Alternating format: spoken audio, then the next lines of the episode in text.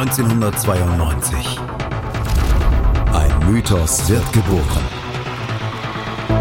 Na Bravo. Der offizielle Bravo Hits Podcast auf meinmusikpodcast.de. Viel Spaß auf der Reise mit Jenny Wu und Andreas Thies.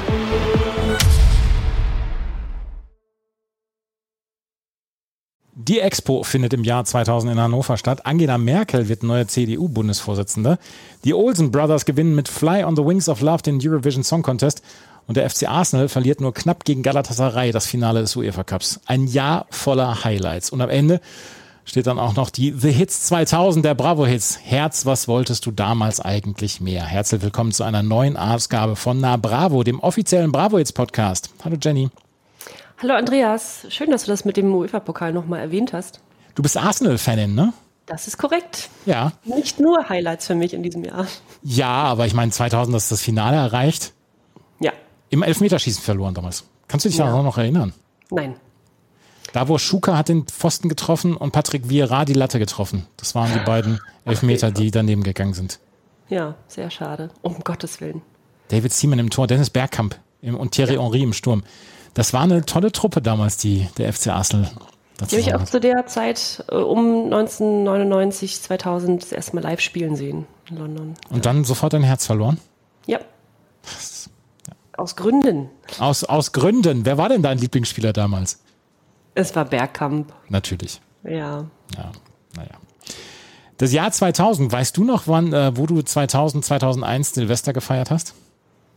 Nein, ich war zu jung, um tatsächlich ausgiebig zu feiern. Ich wurde wahrscheinlich irgendwo abgestellt bei Freunden, Freundinnen und habe dann da mit den Eltern reingefeiert, weil meine Eltern zu der Zeit auch noch, ähm, ich sag mal, etwas steiler gingen als heutzutage. Und ich glaube, ich habe irgendwo bei Freunden gefeiert, aber so richtig weiß ich es nicht mehr. Du weißt es bestimmt ich, noch. Ich weiß mein, ja, ja, mein äh, ja. Silvester weiß ich noch, völlig durchgefroren am Osterdeich in Bremen das Feuerwerk angeschaut und dann mit zwei Freunden damals bei mir zu Hause in der WG in Bremen die ganze Nacht Eddie McBeal geschaut. Ach, herrlich. War das Feuerwerk damals direkt am Osterdeich dann ja, über der Weser? Mhm. Schön, ja. Das war schön, das war quasi mein erstes Silvester in Bremen und das war ein schönes Silvester und ja, ja, das Jahr 2000 beschließen wir in diesem November 2000 mit einer vollgepackten CD mit äh, Bravo The Hits 2000. Wir erzählen euch natürlich auch gleich wieder von allen Songs, die vorher nicht auf den Bravo Hits drauf, drauf waren. Jeweils acht auf jeder CD waren drauf. Aber wir wollen natürlich auch noch so ein bisschen das Jahr 2000 rund machen und müssen gleich noch über die Bravo Otto sprechen. Aber Jenny, ich habe ein kleines Quiz für dich vorbereitet. Über ja, das Jahr 2000. Ja. Super gerne. Mhm. Das erste ist, welcher war der Vogel des Jahres 2000? War es der Rotmilan, die Goldammer oder der Haubentaucher? Haubentaucher wäre mein Favorit.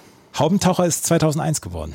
Ach so. Hm. Der Rotmilan war 2000 der Vogel des Jahres. 1999 war es die Goldammer. Ich habe es mal die drei Jahre so zusammengesucht. Hm. Der Rotmilan ist der Vogel des Jahres geworden damals. Das konnte man nicht unbedingt wissen. Finde ich aber für Hörerinnen und Hörer, die den Podcast hören, also diese Folge hören, dass sie unbedingt diese Info mit rausnehmen. Also alles, was wir ab hier besprechen, nicht nur diese Info mit, mitnehmen aus wenn, dem Podcast. Wenn ihr in, in 20 Jahren auf Partys gefragt werdet, Mensch, was war denn damals der, der Vogel des Jahres 2000, dann könnt ihr sagen, es war der Rotmilan. Das habe ich in einem Musikpodcast gelernt. Ja, genau, damals. Ja, aber die nächste Frage kannst du ganz bestimmt beantworten, da bin ich mir sicher. Was war das Wort des Jahres 2000? War es Green Card, war es BSE-Krise oder Schwarzgeldaffäre? Oh, wow. War das schon BSE? Würde ich behaupten, ja. BSE-Krise war auf Platz zwei. Es war die Schwarzgeldaffäre damals. Ja. Kannst, kannst du dich noch erinnern? Das war ein Riesending damals mit Helmut Kohl und den, den, den schwarzen Konten und so weiter von der CDU. Ja, dunkel würde ich jetzt treffenderweise sagen. Dunkel kann ich mich.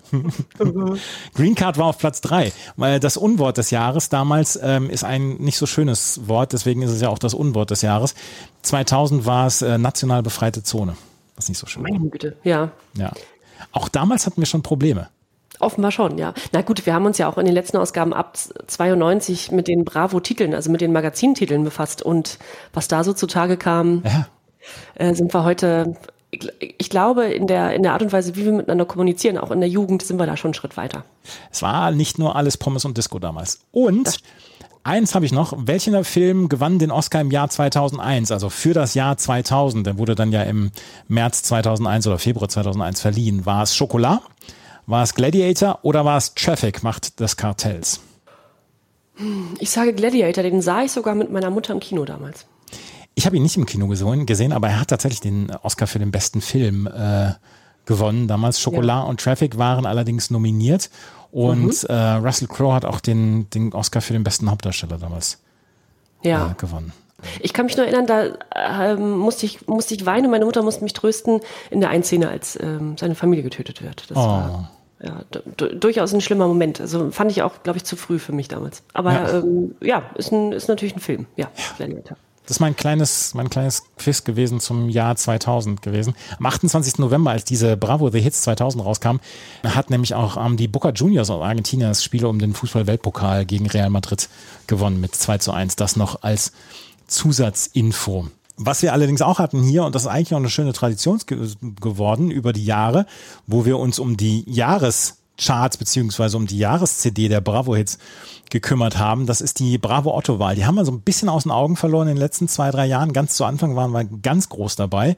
Und da können wir noch mal einmal gerade einen Blick drauf werfen, weil damals als Supersängerin, es war nicht die Kategorie Sängerin, es war die Kategorie Supersängerin hat nämlich Britney Spears Platz 1 geholt, vor Janet Biedermann und Jennifer Lopez. Ich finde, da ist Janet in, einem, in einer sehr guten Gesellschaft. Ja, heute betrachtet ähm, kann sie sich, glaube ich, ganz glücklich schätzen, da eingereiht zu sein. Britney Spears als Supersängerin, aber keine Überraschung. Superhits wie Lucky oder Oops, I Did It Again machten euch die Wahl nicht schwer. Britney ist ebenso wie im vergangenen Jahr eure Supersängerin der Saison 2000 und auch in diesem Jahr ist mit der blendenden nee, mit der blonden Popprinzessin wieder zu hm. rechnen. Britney arbeitet bereits an Songs für ihr neues Album. Super Sänger ist Sascha geworden. Vor, ja. vor Christian. Das kann nur Christian Wunderlich sein. Ich hoffe, dass es Christian Wunderlich ist. Ja. Oder, oder, oder es war der aus dem, aus dem Big Brother Haus, der aus dem zweiten Teil. Meinst du, dass er das da reingeschafft hat? Wer oh, weiß. Als Supersänger? Das wäre, das wäre, das wäre ganz schlimm. Christian, Christian Möllmann, Big Brother, ernsthaft. Tatsächlich.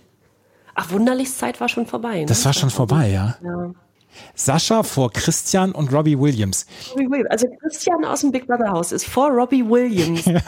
in der Wahl zum Sänger des Jahres 2000 gelandet. Das ist stark. Wäre ich Christian Möllmann, so wie er heißt, ähm, würde ich das heute noch auf meiner Visitenkarte haben. Ich habe ja. mal den silbernen Otto vor Robbie Williams gewonnen. Ich würde mir nur allein für diese Info, für diesen einen Satz äh, eine Website basteln. Sebastian ähm, Heide, liebe Grüße an dieser Stelle. Sascha hat übrigens ein sehr, sehr schönes Foto ähm, in dieser Bravo bekommen als Supersänger. Hat nämlich, äh, sieht so ein bisschen aus wie so ein Bankangestellter da. Das muss ich dir schicken für unseren, für unseren Instagram-Account. Hier kommt Bravo. Das könnte man, können wir nochmal verwursten. Ich, ich schick's dir gleich nochmal. Ähm, das ist ein sehr, sehr schönes Foto. Da sieht er wirklich aus wie einer, der gerade zur Konfirmation eingeladen war oder seine, sein erstes Lehrjahr bei der Bank angetreten hat. Ich habe ihn erst gar nicht erkannt. Naja. Ja. haben wir noch ein paar Kategorien? Wir haben noch äh, Popband, beste Popband. Backstreet Boys führen diese Kategorie an, dann die Kelly Family und dann ATC. Finde ich auch überraschend, weil wir von der Kelly Family ja gar nicht mehr so viel gehört haben in den letzten Ausgaben. Ich glaube, dass die, ich glaube, dass die Bravo-Leserinnen und Leser, dass die der Kelly Family sehr, sehr, sehr treu waren. Ja, absolut ergeben, ja. Die haben ja weiterhin Alben rausgebracht und die Singles sind dann vermutlich nicht mehr so in den Charts gelandet oder so weit oben. Aber die fanden ja noch statt. Und ATC, die auf dem dritten Platz gelandet sind, über die sprechen wir in dieser Ausgabe zum ersten ja. Mal. TV-Star männlich ist mir komplett unbekannt. Erster Platz David Boreanaz. Das männliche Pendant zu Buffy, also zu Sarah Michelle Gellar. Ich habe diesen Namen noch nie in meinem Leben gehört. Ja, der hat bei Buffy mitgespielt. Ja, er sagt für seine Rolle in der Vampirserie Angels. Ach so, ja, ja. Hm. ja. Ach so, oder so, genau. Vor David Duchovny und Tim Sander. Ja, David Duchovny sagte ja was. Natürlich. Ja, Tim Sander von GZSZ. Ach, das, das ist schön. Das, mhm. Ich, ich fange nämlich an, hier jetzt schon alt zu werden in dieser Kategorie 2000. Aber wo wir gerade bei David Boreanaz waren, Sarah Michelle Geller hingegen, die ja dann Buffy spielte zu der mhm. Zeit, was sehr erfolgreich war, auch in Deutschland, ne? Oder ja. im deutschsprachigen Raum war Buffy ja sehr, hat TV-Star weiblich gewonnen vor Janet Biedermann und Gillian Anderson, Gillian Anderson. Das ist interessant. Janet Biedermann in zwei Kategorien äh, auf Platz zwei. Sängerin und TV-Star weiblich. Und zwischen zwei Weltstars. Ja, auch das.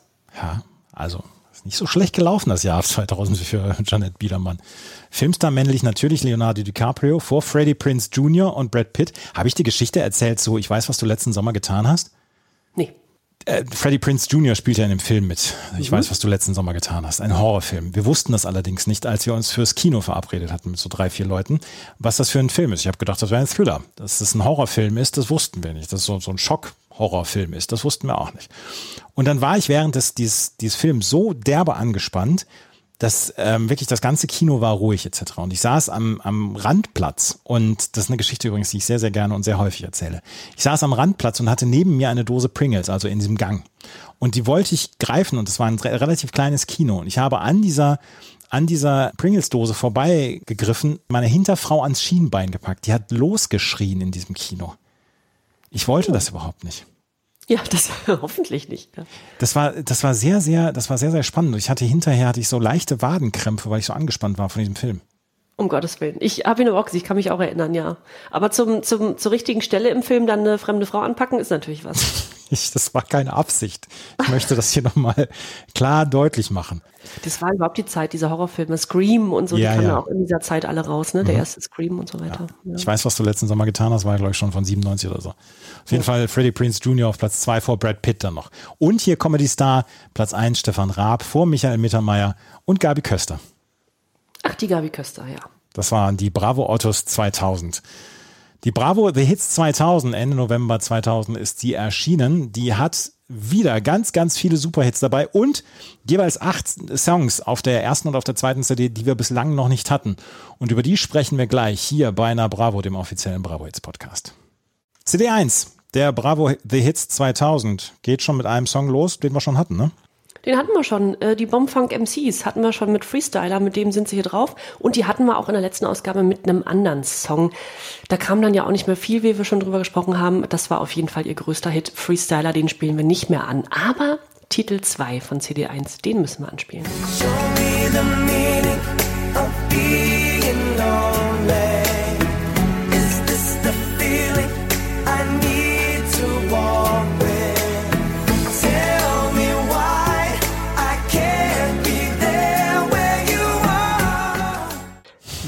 wäre eine Bravo The Hits 2000 ohne die Backstreet Boys?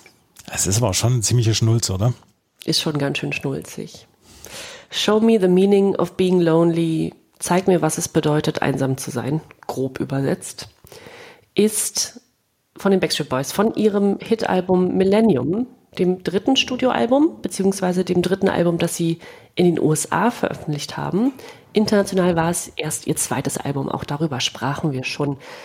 Die Vorgänger aus Millennium aus diesem Album hießen I Want It That Way und Larger Than Life. Beide sehr, sehr erfolgreich und die hatten wir auch schon besprochen und das galt es natürlich zu toppen mit einem neuen Song. Und geschrieben und produziert wurde der wieder von dem Schweden Max Martin. Äh, den hatten wir auch in Zusammenhang mit anderen Künstlern schon, also mit InSync und Britney Spears. Der war also der Top-Garant damals für internationale Hits und natürlich auch wieder mit diesem hier. Der schoss durch die Decke und zwar in über 22 Ländern in den Top 10 der Charts. Darunter auf Platz 1 in Rumänien, hatten wir lange nicht dabei. Kanada, den US Billboard Mainstream Charts, das sind die meistgespielten Radiosongs der Top 40, die werden dort in diesen Mainstream-Charts abgebildet. Platz 2 in Schweden und Schottland und den Niederlanden in Deutschland auf Platz 3 zum Beispiel. Also international ein riesiger, riesiger Erfolg. Dazu noch die Verkäufe, Gold in Deutschland, Australien und den Niederlanden, Silber in Großbritannien, Platin in Schweden. Also auch da wurde ganz schön was eingeheimst. Und außerdem wurde Show Me the Meaning of Being Lonely für einen Grammy nominiert in der Kategorie Beste Pop-Performance einer Gruppe. Den gewann sie aber nicht. Das Interessante an dem Song ist vielleicht, ähm, der ähnelt natürlich sehr, sehr vielen Boyband-Hits aus dieser Zeit aber es gibt so ein bisschen so ein Alleinstellungsmerkmal dieses Videos vor allem. Das Video wurde exakt an Silvester 1999 veröffentlicht und lief also an diesem Abend das erste Mal. Ich vermute mal auf MTV damals, ich weiß es aber nicht. Und im Video werden fünf Geschichten erzählt, in denen sich die einzelnen Mitglieder der Band wiederfinden. Und die haben alle einen Bezug zum realen Leben der Bandmitglieder, weshalb der Ton des Songs und des Videos ein bisschen dunkler ist als in den bisherigen Veröffentlichungen und eben auch ein bisschen ernsthafter gemeint. Äh, Brian Littrell zum Beispiel von Backstreet Boys befindet sich im Video in einem OP-Saal und schaut sich selbst bei einer Operation zu. Das hat den Hintergrund, dass er ein Jahr zuvor selbst am Herzen operiert werden musste und dann gibt es noch diverse andere Beispiele. Zum Beispiel wird Videomaterial von dem Mitglied Kevin verwendet, das seinen verstorbenen Vater zeigt. Oder es gibt eine Szene, in der AJ einen Bus fährt, an dem das Kennzeichen Dennis Street steht. Und das soll an den Weggefährten der Band und einen Freund des Produzenten Max Martin erinnern, der sich Dennis Pop nannte und der auch ein Jahr zuvor verstorben ist. Und da gibt es eben so eine kleine Erinnerung an diesen Dennis. Und so zieht sich also eine ganze Reihe an Geschichten durch dieses Musikvideo, die eng mit dieser Band, mit den Backstreet Boys und mit den Mitgliedern, den Einzelmitgliedern verbunden ist. Was so ein bisschen die Jungs aus dieser Pop-Choreografie-Ecke rausholte. Ne? Denn die Videos mhm. und, und Songs zuvor, die waren ja eher poppig und vor allem tanzbar und damit waren sie auch so bekannt, ne? dass man irgendwie versuchte auch immer diese Songs nachzutanzen und so. Und das war eben ein bisschen ernsthafter.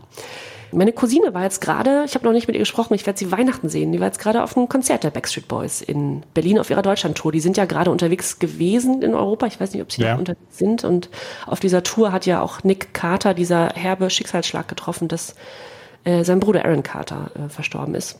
Ich werde Sie mal fragen, ich wüsste gern, welche alten Songs Sie noch live spielen. Ob Sie dieses Lied auch noch spielen. Ich kann mir vorstellen, weil es einer Ihrer Top Ten Hits war, dass Sie den noch spielen.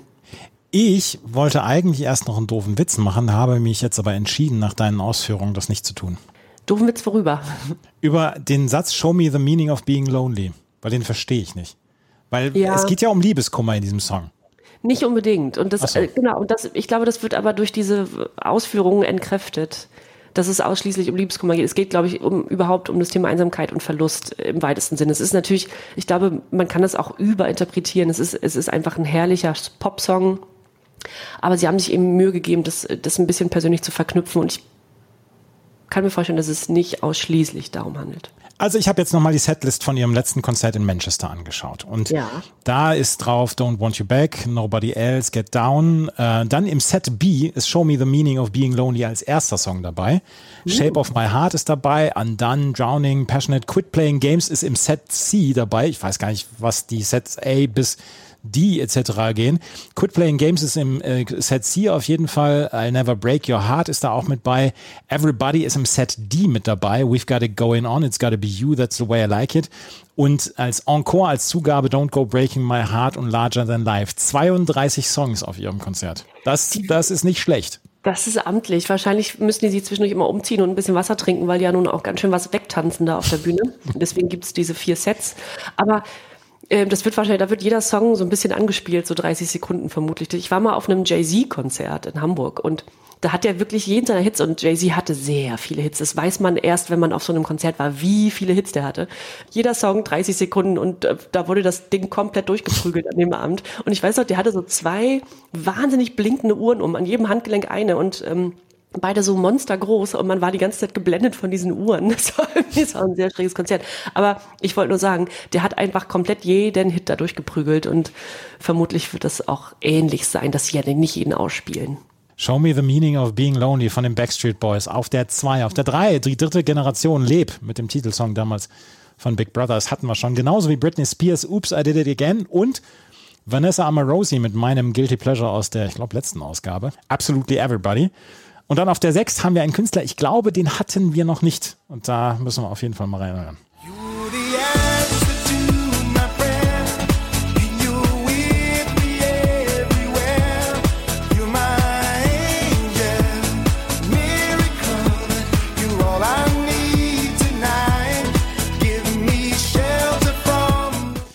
erste Reflex ist ja sofort seine Disco-Fox-Tanzschritte auszupacken, die man irgendwann kläglich gelernt hat und äh, sofort das nachzutanzen.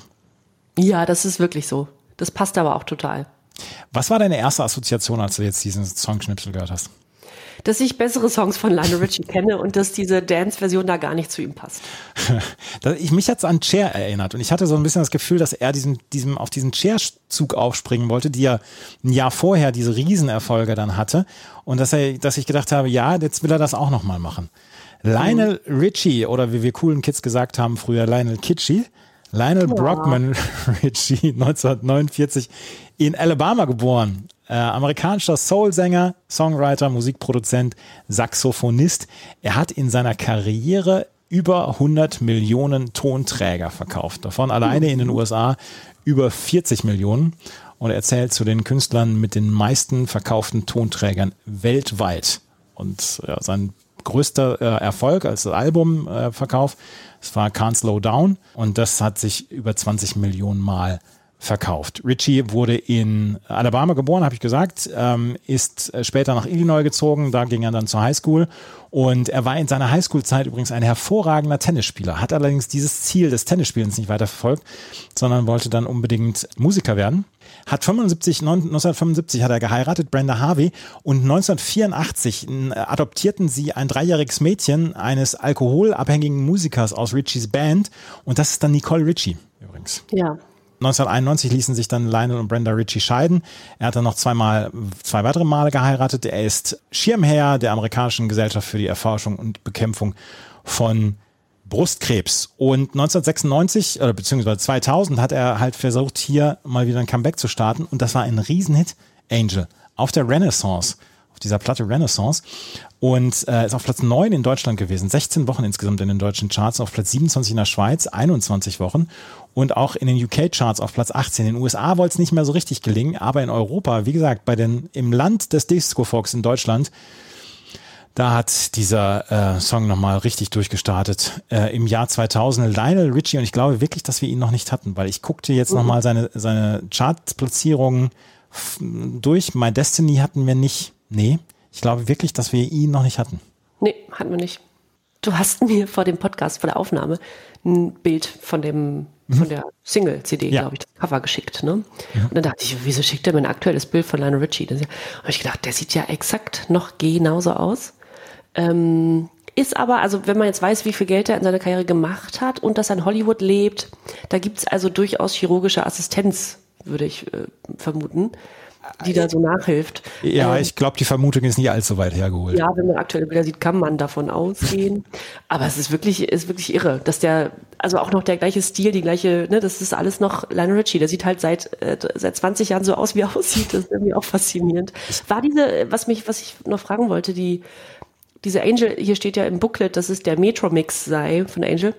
Oder ist, ne? Und ist das die Version, die auch dann, also diese tanzbare Version ist auch die, die dann die Charts erobert hat, Ja, ne? Das ist schon genau. die Single. Hm. Ja, das ist die. Ja. Titel 7 ist Anastasia, die wir jetzt auf den Bravo Hits in der vorletzten Ausgabe, glaube ich, das erste Mal hatten.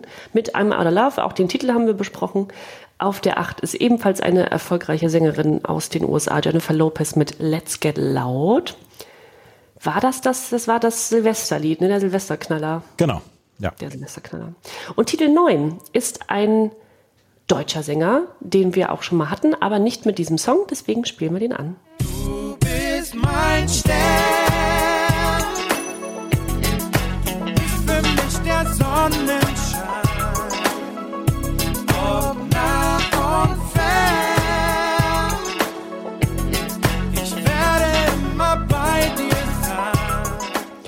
Ayman ist das. Wir hatten ihn mit einem, einem Hitmix schon drin. Ja, so ein Hit-Medley, ja, sowas. Und äh, haben wir auch gedacht, ach hoch, wir hatten den jetzt noch gar nicht mit einem Titel, wir hatten den mit seinem Hit-Medley und deswegen hat sich, äh, haben sich Kuratorinnen der Bravo jetzt gedacht, Mensch, da muss aber der größte Titel unbedingt auf die The Hits 2000, das ist mein Stern. Früher, weiß ich noch, haben wir mal gesagt, heißt der Ayman oder Ayman? Und wir wussten immer nicht, wir haben ihn, glaube ich, Ayman genannt, was falsch ist.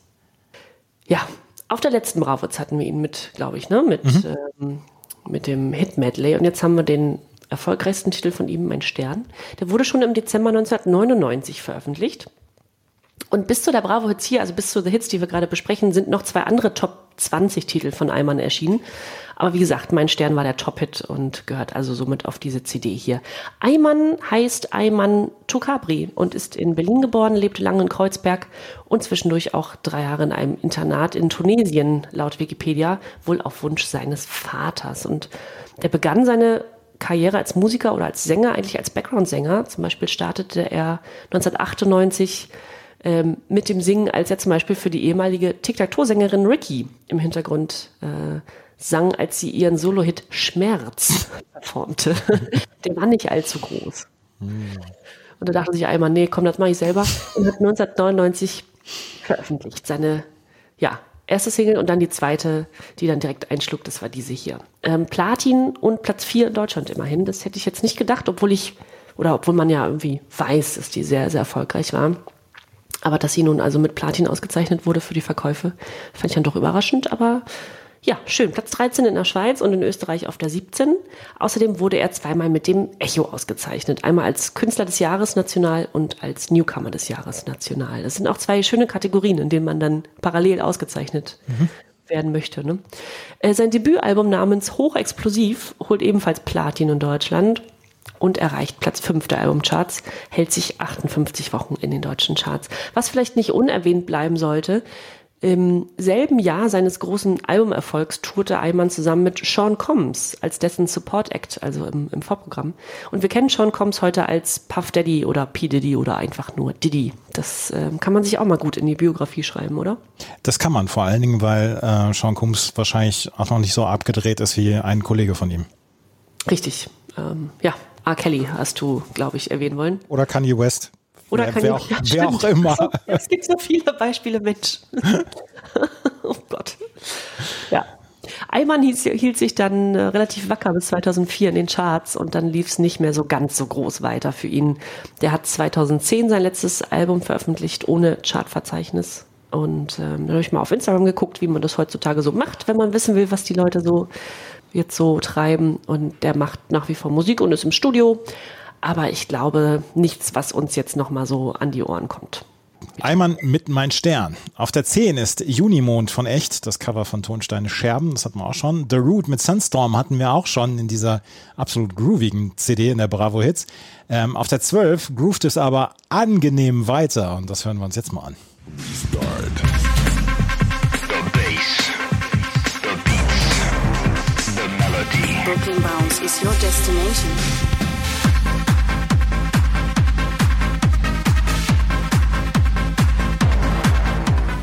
Endlich mal wieder einen Faustwegschmeißer der allerersten Kajüte. Oh, Andreas, darf ich kurz, bevor, bevor du was dazu sagst, ja. sagen? Es ist ja so, ähm, dass wir am Ende dieser CD, wie immer, so eine Auswahl treffen. Und diesmal machen wir ja, weil es die Hits 2000 sind, nur die gut gealterten Songs. Und zwar aus allen 2000er mhm. äh, Bravo-Hits. Ne? Mhm. Wir machen die schlecht gealterten gar nicht. Wir wollen diese CD ja feiern oder das Jahr feiern. Und dann haben wir ein Guilty Pleasure und das ist das Guilty Pleasure aus dem Jahr 2000. Und manchmal kommt es ja auch vor, oder kam es schon vor, dass wir ein komplett neues Guilty Pleasure finden auf, äh, auf dieser Best-of-CD dann. Ja. Und ich war ganz kurz davor, das zu wählen. Hab's nicht gemacht, wollte es nur sagen. Ich war ganz kurz davor. Ich habe mich sehr, sehr lange auf diesen Titel gefreut. ähm, weil ich den, ähm, ich will dir nämlich unbedingt die Live, eine Live-Performance davon muss ich auf Instagram bei Hier kommt Bravo, muss ich da posten. Ich kann mir dich total gut vorstellen, so mit Plateausohlen und mit so Schlaghosen und dann mit dem Knicklicht in der Hand und so einer und so einer Schweißersonnenbrille oder Schweißerbrille auf. Das, ja. Ich kann mir dich total gut dabei vorstellen. Da ist also auf, bei der Live-Performance ist der eine Tänzer äh, quasi nackt und trägt aber einen, also hohe Plateauschuhe, schwarze Stiefel ja. und einen riesigen roten Fellmantel. Sieht super aus. Ja, genau so stelle ich mir dich dann auch vor. So komme ich Weihnachten nach Hause gefahren. in die Kleinstadt. Ja. Und bist mit den Plateaus dann zwei Meter fünf groß. ja. Nee, aber ist es nicht irgendwie gut, dass wir wieder mal so einen, ja, wie du sagst, Faustwegschmeißer haben? Ja, ja, total. Also das sind also richtiger Bagger. Brooklyn mhm. Bounce mit Bass, Beats und Melody. Brooklyn Bounce, deutsches Dance-Duo, natürlich. In den 90ern, in den 90ern ähm, kam der, der gute Dance, der gute Techno nur, nur aus Deutschland. Matthias Menk und Dennis Bohn. Matthias Menk hatte den Künstlernamen Double M, natürlich wegen Matthias Klar. Menk. Und Dennis mhm. Bohn hieß D-Bone, natürlich. Mhm. arbeiteten seit 1995 zusammen und ähm, sie hatten äh, ihre ersten Hits 1995 mit The Theme of Progressive Attack und ich bin mir nicht sicher, ob wir die schon nicht schon mal hatten. Get mhm, Ready doch. to Bounce hatten wir bestimmt, ne? Ja, wir hatten die schon mal. Ja. Mhm. Und Bass Beats and Melody war ihr äh, dritter großer Hit. Und ähm, Menk und Bohn, die haben nie irgendwie auf der Bühne performt, sondern haben immer nur im Studio zusammengearbeitet und haben andere Leute auf der Bühne ja, Attacke geben lassen. Und das waren halt die, waren halt die, die im, im roten Fellmantel auf die Bühne kamen mit Plateausohlen. Genau. Das einzige Mal, wo sie, wo sie dann Sänger beziehungsweise ja, ja Sänger veröffentlicht haben, das war bei dieser Bass Beats and Melody. Da waren ähm, Diablo Behrens, Ulrika Bohn, Alejandra Cuevas Moreno und Stefan Damon Chopper dabei. Und ähm, 2000 im November wurde dieser Song veröffentlicht auf Platz 4 in den deutschen Charts. Goldene Schallplatte, 15 Wochen war sie in den deutschen Charts. Auf Platz 2 in Österreich 16 Wochen und auf Platz 43 in der Schweiz 12 Wochen dann noch. Brooklyn Bounce mit Bass Beats in Melody und äh, das mit, ich weiß nicht wie viel BPM, 140 oder so. Ja, morgens um drei in der Disco mit, mit Stroboskoplicht, super. Ja, total. Ich finde den klasse. Ja. Ja. ja, ähm, oh Mann, jetzt, äh, jetzt kommt ein ga ganz harter Break. Ja. Ein musikalischer Break. Jetzt wird's nämlich wieder romantisch. Äh, wir haben die nächsten Titel schon mal auf den Bravos auf der 29 nämlich vertreten gehabt, aber spielen ihn trotzdem nochmal an, weil wir es so wollen. Take my heart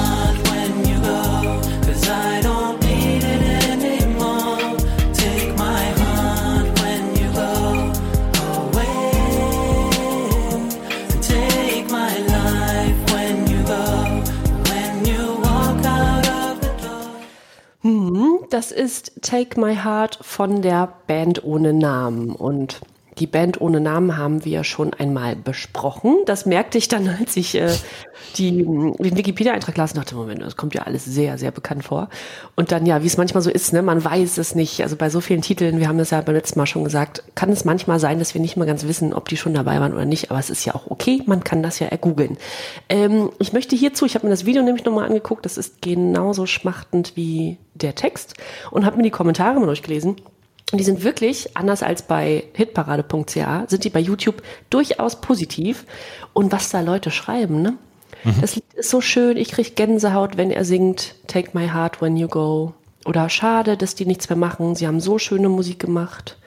Oder einfach nur super, schade, dass man nichts mehr von euch hört. Also dann die Band auch direkt angesprochen. Ne? Schade, dass man nichts mehr von euch hört. Ja, meine Lieblingskommentare unter solchen Videos sind immer, solche Musik wird ja heute gar nicht mehr gemacht. Ja, genau. Ja, das, kann, das ist bei vielen Titeln durchaus der Fall, aber in dem Fall weiß ich nicht.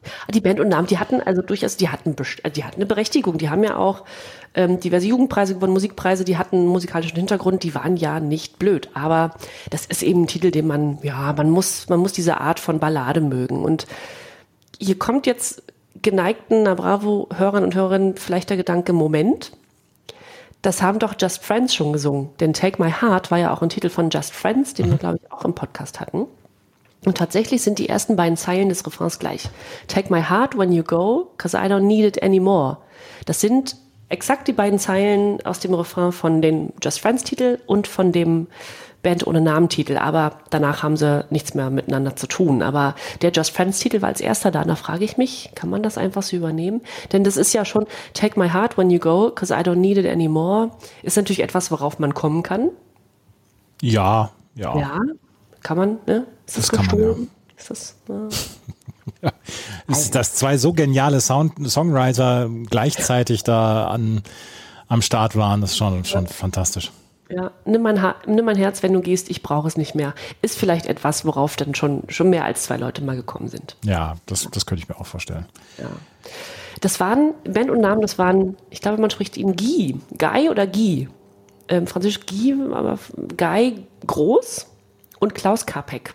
Also Gigi und Sisi, wie ich sie liebevoll nenne. Und äh, über die sprachen wir schon. Und ich finde immer noch, dass sich dieser, diese eine Info aus ihrer Biografie sehr schön liest. Beide verliefen, verließen in jungen Jahren ihre Heimatstadt Berlin. Guy Groß ging in die USA, Klaus Kapek nach Brandenburg.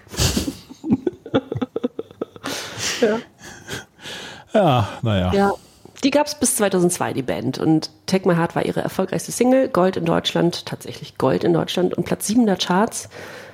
Top 15 in Österreich und der Schweiz. Die genauen äh, weiß ich jetzt nicht, aber Top 15 in beiden ähm, Charts in Österreich und der Schweiz. Die Titel gibt es offenbar auch in zwei Versionen. Jedenfalls habe ich zwei gefunden. Einmal die Germany-Version, also mit deutschen Strophen und englischem Refrain. Und dann nochmal ganz auf Englisch. Ich habe nämlich zwei Titel auf, auf YouTube gefunden, aber ich glaube, die German Version ist die Version, die wir so kennen müssen. Und das Ganze wurde produziert, und das ist auch wieder überraschend, aber auch darüber sprachen wir schon, von Annette Humpe, die ja bis heute eine der ja, umtriebigsten Songwriterinnen und Produzentinnen in Deutschland ist und der äh, sehr, sehr, sehr viel macht und auch schon seit vielen, vielen, vielen Jahren, auch schon viel länger als die Band ohne Namen. Ja, also ja, vielleicht deshalb auch so erfolgreich, Annette Humpe, die dahinter steckt. Das war die Band ohne Namen, ja. Auf der 15 haben wir äh, Ricky Martin und Mecha mit Private Emotion. Das hatten wir schon. Aber der nächste Song ist eine Coverversion aus den 80er Jahren und auch eine Künstlerin, die wir erst ein oder zweimal maximal hatten. Das ist dieser Song. Take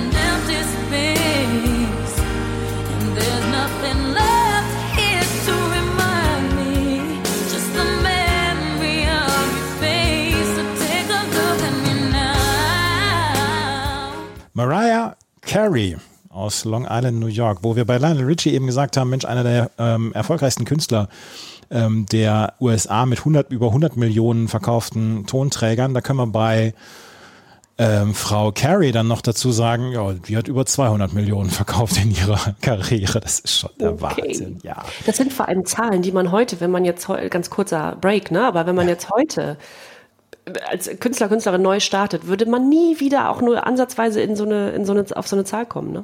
Ja, man, man feiert sich für 500.000 Streams auf Spotify. Genau das, ja.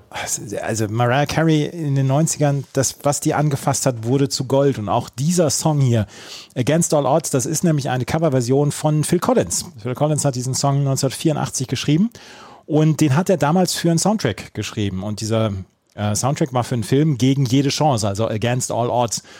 Und da hat äh, damals Phil Collins schon einen riesigen Erfolg mit gehabt und Mariah Carey hat den, ähm, den Song 2000 nochmal aufgenommen mit Westlife damals, mit der Band Westlife. Das hört man in diesem Songschnipsel nicht, aber ähm, das war eine, eine Kollabo zwischen Mariah Carey und Westlife und kam dann auch nochmal an die Spitze der Charts und Top 30 in Deutschland, Top 30, 20 in Frankreich, US-Charts, ähm, konnte sie sich allerdings nicht mit diesem Song platzieren, aber sie ist bei den World Music Awards im Jahr 2000 als Künstlerin mit den meisten Verkäufen in den 90er Jahren mit dem Millennium Award, Award ausgezeichnet worden und hat neun, mit neun Alben über 100 Millionen Platten in den USA verkauft in den 90er Jahren. Und sie war einfach damals auf der, auf dem Zenit ihres Könnens, beziehungsweise vielleicht war es da schon so ein bisschen am Abebben. Aber wenn man immer so ein bisschen, ein bisschen belächelt, wie Mariah Carey bei Interviews immer nur auf Sofas liegt und so und ähm, dass sie vielleicht auch so ein bisschen der Welt entrückt ist, muss man dann allerdings auch zugestehen, diese Frau hat unfassbar viel Erfolg gehabt. Mariah Ja. Carey mit Against All Odds. Ich möchte noch einmal gerade sagen, es gab mehrere Coverversionen von Against All Odds. Die erste war 1986 von The Shadows, dann hat auch Dune 1997 diesen Song gecovert. Klar. Bon- Bonnie Tyler im Jahr 2003 und dann nochmal 2008 Barry fucking Manilow. Ich habe letztens gelernt, dass man immer Barry fucking Manilow sagen Ja, muss. ist wohl, ja, ja. Ach ja, Against All Odds von Mariah Carey auf der 16. Toll, schön, dass sie dabei ist. Ja, finde ich auch. Wir hatten irgendwann mal, als wir die Jahresendcharts bespro ges- besprochen haben, gesagt, Mensch, da war ein Titel von Mariah, den hatten wir gar nicht drauf, jetzt haben wir sie endlich. Und man musste gar keine Angst um die Boxen haben oder um die Kopfhörer, dass die in irgendeiner Weise Schaden nehmen. Da geht sie nicht ganz so hoch, sie kann es ja, wie wir wissen. Ja, Titel 17 ist von Orange Blue. Der heißt She's Got That Light und darüber haben wir schon gesprochen. Du hattest nämlich von einem äh, Mitglied von Orange Blue, von dem Duo, dem Vulkan, äh, eine steile Info auf, ich glaube, promipool.de rausgefunden. Ja, das macht dich heute noch ein bisschen stolz, oder? Dass ich da in die Tiefen gegangen bin. Ja. Der war mit, äh, mit wem war der denn liiert? Mit Desiree Nosbusch. Ach, richtig, ja, die von Osbusch. Ja, schön. Ja, sowas bleibt dann auch hängen. Oder Promipol ist in den Bookmark seitdem. Na klar, da bist du jetzt täglich drauf, oder? Ja. Morgens Kaffee, Zigarette und ab auf Promipool. So, Ah, so dieses Horst ja. Held-Foto. Diese, genau. Also, Wie ich auf Nokia 5110 am Scrollen. Genau. Also am runter, am runtertippen. Ja, ja, ja. Schön. Ach, wir, ja, wir bleiben so ein bisschen, wir bleiben ein bisschen auf Promipool gefühlt mit dem nächsten Titel es ist schön, dass Sie wieder dabei sind. Zwar nicht in alter Besetzung, aber darüber sprechen wir gleich, aber wir hören da mal rein.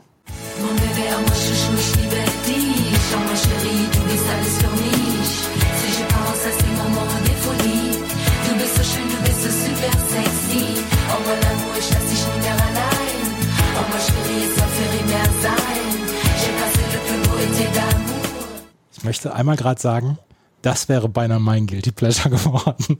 Das habe ich mir gedacht. Du hast da sowas durchgucken lassen. Ja, das, ich möchte, das kann man ja hier mal erwähnen. Vor ein paar Tagen habe ich eine Nachricht von dir bekommen, in der stand, ich liebe dich von Tic Tac Toe ist ein Banger.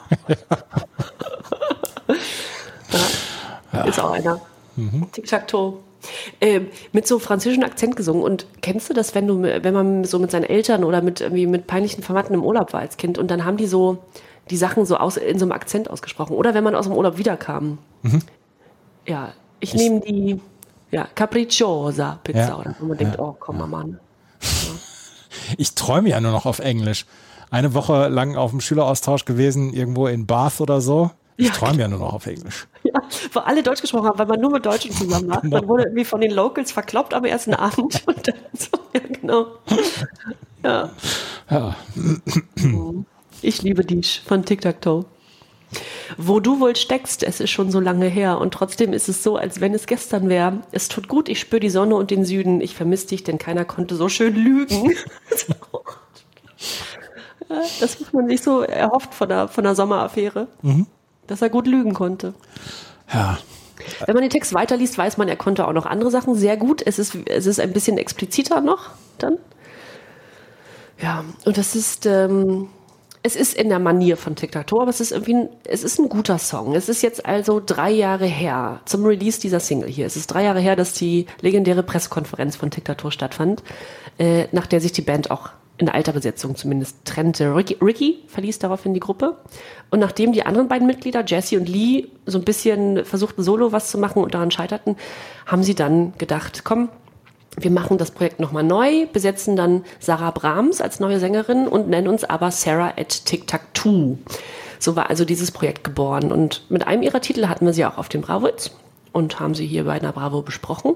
Und ein bisschen später entschied man sich dann, ach komm, wir machen Sarah zum festen Mitglied, also die drei verbliebenen, äh, die zwei verbliebenen.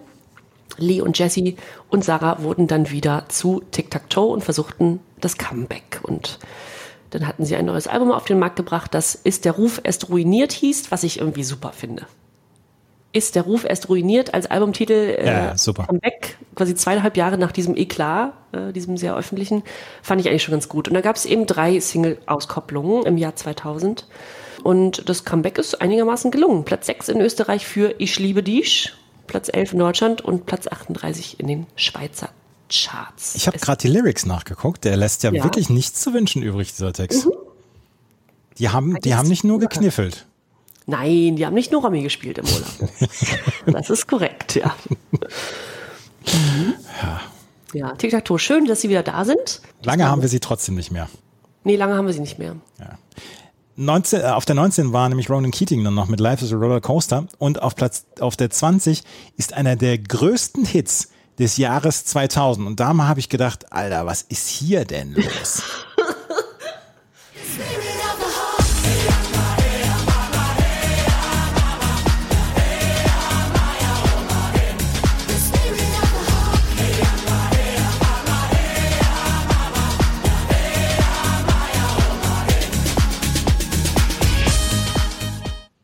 Rednecks, da sind sie wieder. So. Der Song, der fast so viel Erfolg hatte wie Cotton Eye Joe. Hätte ich niemals gedacht, das habe ich komplett verdrängt. Das gibt's überhaupt nicht. Wir sprechen nachher nochmal über die Jahresendcharts, ne? Und man kann schon sagen, da war der auf Platz zwei in den deutschen Platz Jahresendcharts. zwei in den deutschen Jahresendcharts war The Spirit of the Hawk von Rednecks. Nia Löfgren, die den Spitznamen Whippy hatte, und Annika Ljungberg, Mary Jo, die waren die Frontfrauen zu dem Zeitpunkt, weil Rednecks ist ja eigentlich eher inzwischen nur noch ein Konstrukt mit wechselnden Sängerinnen und Performern etc. Und ähm, die Bandmitglieder hießen damals, hatten die Spitznamen Zoe, Purvis, Croc, Ace, Cash, Mo, Jiggy, Misty und Spades. Wenn ich früher mit meinen Playmobil-Figuren eine Band oder eine Gang aufmachen wollte, dann hatten die diese Namen. Es ist super. Auch das Foto, was du mir geschickt hast Ja. zu, dem, zu dem Titel ist, von der Band ist grandios. Ja, sie haben so ein bisschen, ein bisschen ihren Stil verändert da. Sie hatten nicht diese Country-Elemente, sondern eher so, naja, diese indianische Musik, Schrägstrich, so World-Music-Elemente mit da drin. Und das ist damals komplett, komplett durch die Decke gegangen.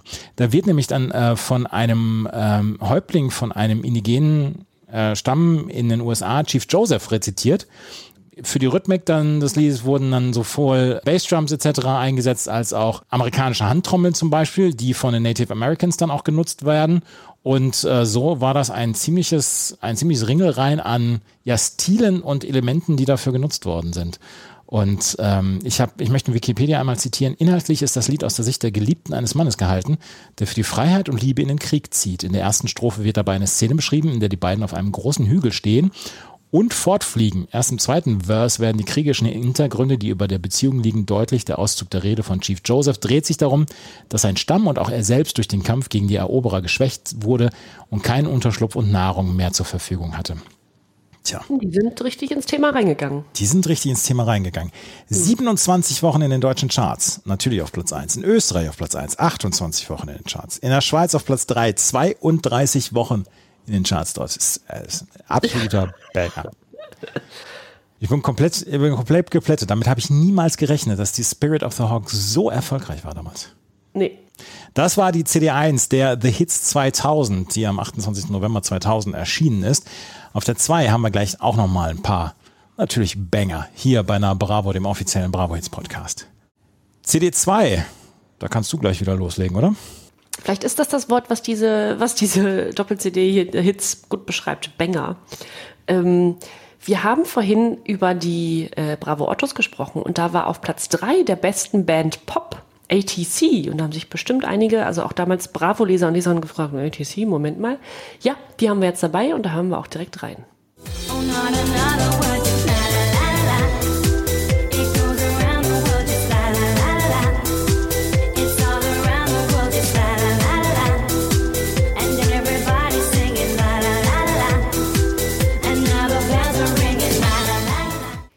Around the World La La La La La von ATC. ATC steht für A Touch of Class und sind eine deutsche Band mit ursprünglich sehr internationaler Zusammensetzung. Sarah aus Australien, Joey aus Neuseeland, Tracy aus England und Livio aus Italien. Und die vier lernten sich beim Musical Cats kennen, für das sie engagiert waren.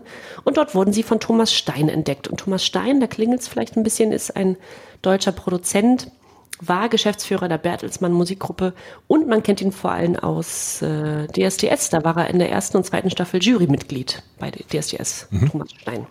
Und der hat die entdeckt. Und dann ja, hat Stein selber den Titel aber gar nicht produziert, sondern sich gedacht, ich hole mal den ganz Großen der Branche. Und wer war das? Dieter Bohlen? Nein, unser Alex. Alex Christen. Ach so, äh, na, noch größer als Dieter Bohlen. Sag das doch. Noch größer als Max Martin und Dieter Bohlen zusammen. Es war ihre erste Single, Around the World war ihre erste Single und die erfolgreichste. Christensen bediente sich für diesen Song an einem Titel aus 1988 namens Pesenka. Das klingt russisch, ist auch russisch. Pesenka ist von der russischen Dancegruppe, tja, Ruki Werch, würde ich es mal aussprechen. Und ist ebenfalls ein Cover von einem anderen russischen Künstler, aber das spielt eigentlich keine Rolle. Around the World geht komplett in den Orbit und verkauft sich über 715.000 Mal. Dafür gibt's Platin in Deutschland, Gold in Österreich und der Schweiz und Chartplatz 1 in allen drei Ländern. Ebenfalls Gold in Schweden und Belgien. Außerdem im Ausland auch noch ein ziemlicher Erfolg. Platz 15 in Großbritannien. Die waren ja damals ohnehin dem Eurodance sehr zugewandt. Und Platz 28 in den USA. Also das ist auch relativ heftig. Das dass Alex mal eben behaupten kann, ich habe man auch, auch schon diverse Titel produziert, die in den Top 30 in den USA waren zu der Zeit. Ja, und er muss uns auch jetzt nicht mehr in irgendeiner Weise vormachen, dass er einen Bausparvertrag zu bedienen hat oder so. Christensen, nein, der fährt auch nicht mehr mit dem, der fährt nicht mehr mit dem Zug von Berlin nach Hamburg, so wie er uns immer in seinen Instagram Stories weiß machen will. Er lässt er fahren. Da lässt er fahren, da lässt er fliegen. Ja, ja. Lieber Alex. Und dann folgt eigentlich das Spannende an ATC. Denn diese Art der Dance-Projekte, die hatten wir ja schon in vielfacher Ausführung, die laufen ja meist schnell wieder aus oder haben dann so drei, vier Jahre Erfolg, verschwinden dann im Nichts und dann tauchen sie vielleicht nochmal auf Revival-Festivals oder in Dorfdiskotheken auf. Also jetzt ganz böse gesagt, das ist natürlich, hat alles seine Berechtigung, aber so war es ja oft. Und bei ATC ist es auch so, dass sie tatsächlich nur bis 2003, also drei Jahre, den ein oder anderen Charted landeten und dann nichts mehr veröffentlichen bis 2019. Und da kam nämlich der niederländische Produzent Rehab, nennt er sich, also so wie Entzugsklinik Rehab, auf die Idee, den Titel nochmal neu aufzulegen. Und dann ging's ab. Das Ding verkauft sich fast 1,9 Millionen Mal, also viel, viel, viel mehr als ähm, ja, zu seiner, zu seiner Zeit, 2000. Und das ist auch interessant. Es ist in Großbritannien und in den USA, also die Neuauflage von 2019, ist in den USA und Großbritannien nicht in den Charts verzeichnet, aber holt in, äh, in den USA Gold und in Großbritannien Silber. Das ist verrückt. Ja, äh, Wahnsinn. Ja, ebenfalls Verkaufserfolge in Deutschland, der Schweiz, Österreich mit jeweils Platin. Außerdem Platin in Dänemark, Frankreich, Italien, Mexiko, die Niederlanden und Polen, Doppelplatin in Schweden, Gold in Portugal und Belgien. What the fuck? Was ist denn da passiert? Also dieser, es ist, ich habe auch von dem noch nie gehört. Rehab, ein, ein wie gesagt ein niederländischer Produzent und DJ, der dann auch schon mit Calvin Harris und mit diesen ganzen großen äh, Club-DJs zusammengearbeitet hat. Ich habe noch nie von dem gehört. Und der sagt jetzt 2019, ich hole den ATC-Klassiker nochmal hoch. Und dann gibt es zur Neuauflage dieses Titels komplett neue Bandmitglieder. Das heißt, diese alte Band gibt's gar nicht mehr. Ja. Es gibt also komplett neue Bandmitglieder, nämlich Lara, Abby, Alexander und Kerim. Und die sollen eigentlich auch auftreten im Zuge dieses, äh, dieser, dieser Neuauflage des Songs. Aber dann kommt die Pandemie und es gibt keine Auftritte. Das verzögert sich also so ein bisschen das Bühnenprogramm. Und 2022, also in diesem Jahr erst, hatten sie ihre ersten Auftritte und im August dann auch im ZDF-Fernsehgarten vor größerem Fernsehpublikum. Und ich kann hier schon mal versprechen, dass die Leute, die uns auf Instagram folgen, den Auftritt da um die Ohren gefeuert bekommen. Der ist nämlich sehr schön. Jetzt ist aber meine Frage, wenn dieser Rehab diesen Titel jetzt neu auflegt, mit einer komplett neu zusammengestellten Band, also mit neuen Mitgliedern, die das performen live, wer verdient dann daran? Wird der Titel abgekauft? Ich hoffe doch, dass ATC da noch ein paar Tantiemen bekommt. Ja, oder? Ja, denn das ist ja irre. Und wie wir gerade sagten, und das, be das ähm, belegt ja überhaupt nicht das, was wir gerade sagten, dass früher so viel Geld, äh, also Geld in Verkäufen verdient wurde und heute ja gar nicht mehr. Und das ist ja hier quasi andersrum. Also damals ja, Ja. auch über 700.000 Einheiten, aber jetzt über 1, was waren das, 1,9 Millionen, das ist ja irre. Ja, und ich habe es nicht, hast du es mitbekommen, dass, dass dieser Titel nochmal in den Charts Nein, war? nein, nein, nein, nein, nein, nein. gar nicht, ne? Wir sind super alt. Bei Also, Around, bei Around the World denke ich auch nur an Daft Punk. Ja, ja, stimmt, wenn man den Titel liest, ja. Also gar nicht mitbekommen. Around the World, la la la la la, in der Radio-Version von. ATC. Auf der 2 ist My Heart Goes Boom von French Affair, das hatten wir schon. Auf Platz 3, und das hören wir glücklicherweise, oder vielleicht, na, vielleicht hören wir es noch mit einem Guilty Pleasure, großer Bruder von Slatko und Jürgen. Auf der 4 ist, die sind die 18s mit Super Trooper, dieser ähm, 1 zu 1 Coverversion von ABBA. Auf der 5 DJ Ötzi mit Hey Baby und auf der 6 The Underdog Project mit Summer Jam, die hatten wir alle schon. S- Song 7, den hatten wir allerdings noch nicht. Und da hören wir natürlich rein. äh, rein. Rainer.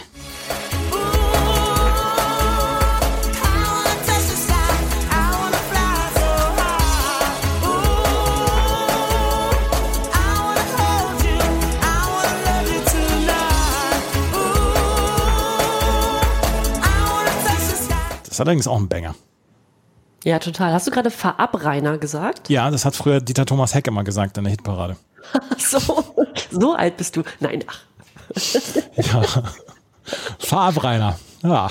Sonique mit Sky. Sonique ist noch gar nicht so alt, doch war, wo- obwohl sie war, äh, sie ist sogar ein bisschen älter als ich noch.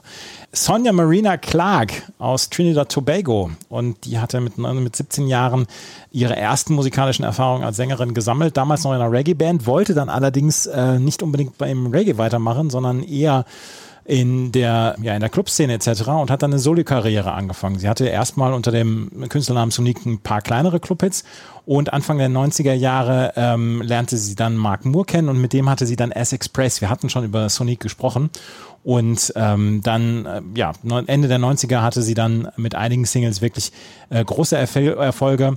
It Feels So Good war ihr größter Hit. Ähm, den hatten wir nämlich auch schon. Auf der 2 in Deutschland, auf 1 in UK-Charts, Platin etc. Und auch dieser Song Sky kam sehr, sehr gut an bei den Käuferinnen und Käufern. Hat nämlich Platz 11 in Deutschland erreicht, Platz 8 in Österreich, Platz 2 in den UK-Charts, inklusive goldener Schallplatte. Und ist, ja, ist, ist richtig gut ins Ohr gegangen, finde ich. Ja, ich fand den Titel von Sonic, den wir beim letzten, also in der, in einer der letzten Ausgaben hatten, durchaus besser. Ich fand den hier besser. Ja, wirklich. Ach so. Ah, okay. Ähm, Brit Award als beste Solokünstlerin 2001. Seitdem nicht mehr so richtig viel gehört, aber ja. Nee. Das war äh, Sonique mit Sky. Und äh, du kannst gleich weitermachen mit dem nächsten Song, oder? Den haben wir schon gehört, genau. Das ist äh, das Bo mit Türlich, Türlich. Äh, darüber haben wir schon ausführlicher gesprochen sogar. Und über den nächsten Künstler, Titel 9, haben wir auch schon gesprochen, aber dieses Lied haben wir noch nicht gehört. Also spielen wir es an.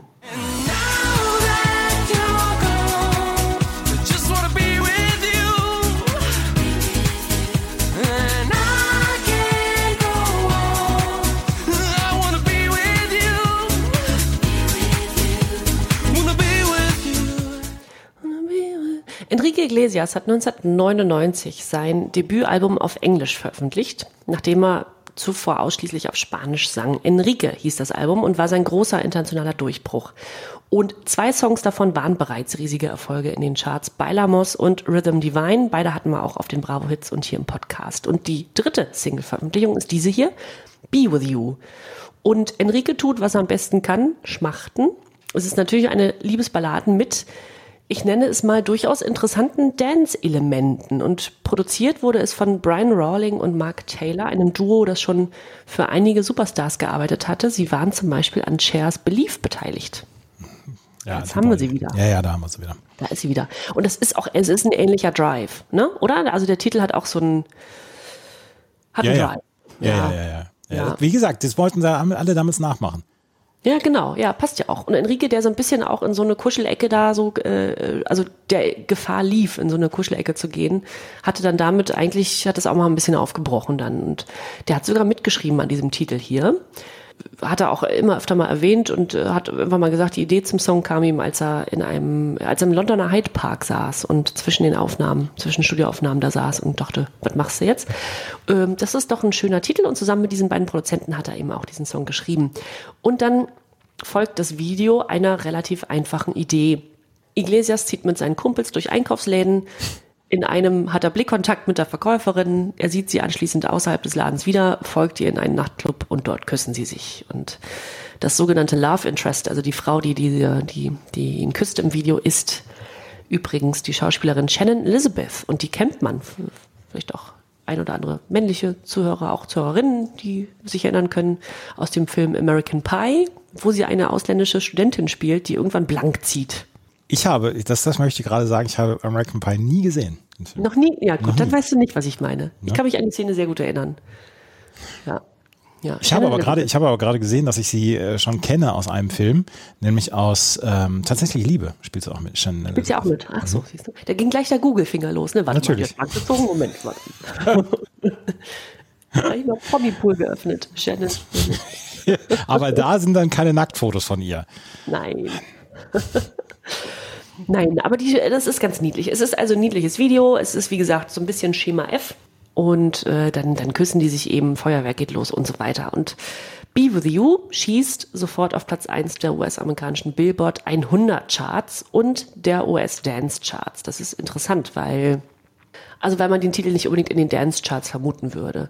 Und auch international ist er ein großer Erfolg in 18 Ländern in Top 50 der Charts. In einem Land Platz 1, das war Tschechien. Und in einem Land gab es eine goldene Schallplatte und das war Schweden. Also auch, auch mal interessant. Ähm, ich muss zugeben, dass der Titel mir nicht missfällt. Echt? Ui, ja, sehr nüchtern, wie du darauf reagierst. Ja, ja, da meinst du es nicht. Hm, na gut. Ah, okay. Kann ja auch mal. Du hattest aber Enrico schon mal als Guilty Pleasure, kann das sein? Nein, Nee, hattest du nicht. nein, nein, nein, nein, nein, nein, nein, nein. Dich Enrique- durchaus positiv geäußert schon. Ja, ja, ich habe mich positiv geäußert, weil er halt so riesen Erfolg hatte und dann hast du mir den Wind aus den Segeln genommen, hast gesagt, ja, hast du ihn schon mal live gehört. So war das nämlich hier. Das kann gut sein. Möchtest du weitermachen? Ja, mache ich. All Saints mit Pure Chance hatten wir nämlich schon. Und Sascha mit Let Me Be the One hatten wir auch schon, den äh, Supersänger des Jahres 2000 und der den Bravo Otto gewonnen hat. Aber die Nummer 12 hatten wir noch nicht. Und auch hier habe ich nicht damit gerechnet, dass wir sie überhaupt mal auf einer Bravo Hits erleben.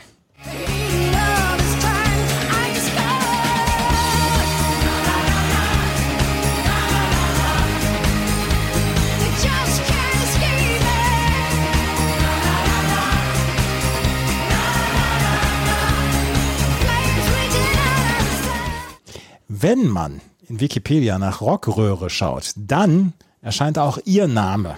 Vielleicht ein bisschen unter ferner Liefen, aber sie hatte einen großen, großen Welthit. Und das war Black Velvet. Und der war schon in den 80er Jahren ihr großer Hit. Der ist von ihr? Der ist von Elena Miles. Da, da, da, Mhm. Wirklich? Ja. Ach, cool.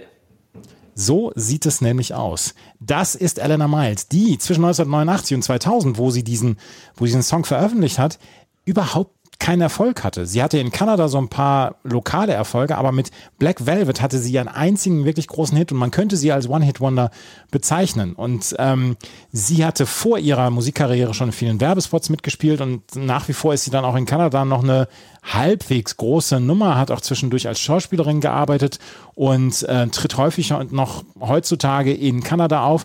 Und was auch Wikipedia gesagt hat, sie gilt als hervorragende Live-Interpretin. Das nehme ich ihr ab. Die hat wahrscheinlich nicht so Probleme wie Enrique Iglesias, den Ton zu treffen, weil die trifft den Ton wahrscheinlich sehr, sehr äh, sicher. Ich habe übrigens die, die Single, die Maxi-Single von Elena Miles, Black Velvet, habe ich nämlich noch auf äh, Platte hier. Ach, geil. Ja, schöner Song. Ja, der Song hier ist eher zum Vergessen, Like Flames. Äh, 2000 erschienen auf der The Very Best of von äh, Elena Miles und ist am 20. November erschienen. Eine Woche war der in deutschen Charts. Höchstplatzierung Platz 98. Deswegen brauchen wir gar nicht mehr so groß über sie sprechen, aber Elena Miles, wir haben sie jetzt auch endlich mal in den äh, Bravo Hits gehabt und ich habe, wie gesagt, überhaupt nicht damit gerechnet, dass wir sie überhaupt drin hätten. Nee, richtig schön. Muss ich auch, bin ich auch über den Namen gestolpert, als ich es gelesen habe und dachte, ähm, sagt einem jetzt erstmal nichts, aber ja, also mir jedenfalls. Also der Song äh, Black Velvet ist weltbekannt. Ja, ja, ja, der auf jeden Fall. Ja. Auf der 13 ein Titel, den wir auch wieder anspielen wollen. Wir hatten dieses Duo schon, aber diesen Titel noch nicht. When it's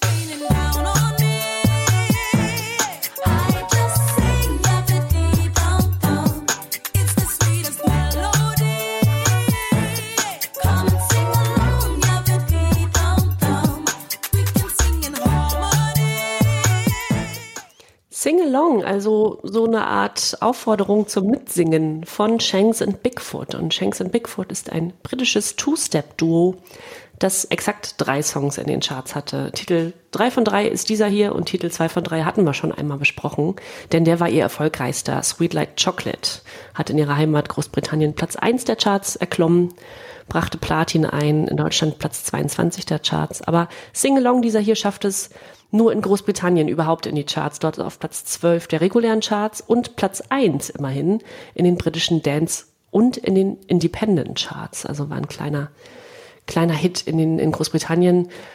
Danach kam nicht mehr so richtig viel von Shanks und Bigfoot. Der Titel ist ganz niedlich und gesungen wird, werden die Lyrics hier, denn das Produzentenduo Shanks und Bigfoot tritt ja nicht auf. Gesungen wird das von Terry Walker, einer englischen R&B-Sängerin. Und das Video ist eigentlich auch ganz nett aufgemacht. Es spielt in den Gärten einer britischen Nachbarschaft und soll im Grunde alle Generationen anregen, den Song mitzusingen. Und unter das YouTube-Video hat jemand relativ treffend kommentiert, es klinge wie kinderfreundlicher Garage-Sound. Und über den Garage-Sound haben wir auch schon gesprochen, äh, den wir jetzt in den letzten zwei Ausgaben häufiger dabei hatten, mit Craig David zum Beispiel und so weiter. Und ähm, ja, es ist ein, ja, ein kinderfreundliches Garage-Lied, es ist tanzbar, es ist niedlich, ähm, das Video ist familienfreundlich und ja, viel mehr muss man eigentlich zu Singalong nicht mehr sagen. Mich hat der Song ein ganz kleines bisschen gepackt. Auch der ist nicht mein Guilty Pleasure, aber er hat mich ein bisschen gepackt, gebe ich zu. Ja, oder? Sie hat auch eine sehr angenehme Stimme. Es ist, hm? Shanks and Bigfoot mit Singalong. Den nächsten hatten wir auch noch nicht, den nächsten Song. Und da müssen wir dann auch noch mal reinhören.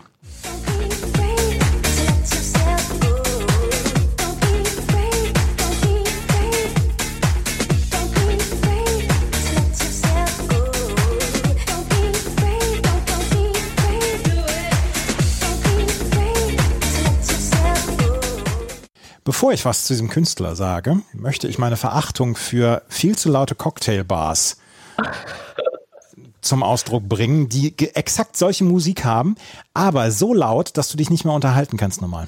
Ja, unter anderen Umständen ist der nämlich ganz super, der Titel. Wir haben einen gemeinsamen Freund, der den garantiert unter seine gut gealterten ähm, gepackt hätte, diesen Titel. Bin ich mir sicher. Das könnte ich mir auch feststellen. DJ Tonka, Don't Be Afraid. Die Cocktails kosten 15 Euro, man kann sich nicht unterhalten und man hat überhaupt keinen guten Abend da. Ja. Aber hinterher am nächsten Tag ein Riesenschädel. Riesenschädel, ja, man hat irgendwie noch so einen Ananasgeschmack im Mund und äh, genau, ein Ohrwurm von die, genau diesem Song, weil alle Songs, die an dem Abend liefen, exakt so klangen. genau so hören die sich an. Ich habe jetzt schon wieder Hass auf sämtliche Cocktailbars dieser Stadt. Oh, das könnte ein Tokotronic-Song sein. ja, genau. Cocktailbars vor allem. Ähm, ja, ich finde ihn gut. Was soll ich sagen? Ja. DJ Tonka, Don't Be Afraid. DJ Tonka eigentlich bürgerlich Thomas René Gerlach. Und äh, 98 wurde er bekannt durch seinen Sommerhit She Knows You, damals auf Platz 14 in den deutschen Charts.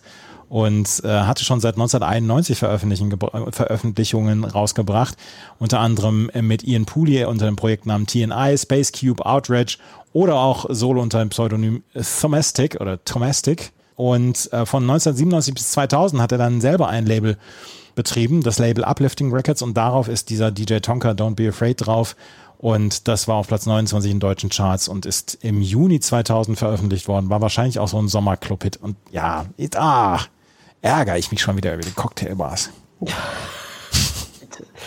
Ja, wenn es in einer moderaten Lautstärke läuft, ist das doch okay. Aber es läuft ja nie in einer moderaten Lautstärke. Ich, ich weiß, ich kann, ich kann dir zwei oder drei Cocktailbars hier in der Umgebung nennen, die exakt das gleiche Konzept haben und wo man, wo ich nicht weiß, warum man da einen Abend verbringen möchte. Ja, du bist aber auch nicht der Cocktailbar-Typ. Nee, bin ich auch nicht. Nee, ich, äh, ja, verstehe ich auch. Es ist auch. Ich sitze lieber in der verransten Kneipe.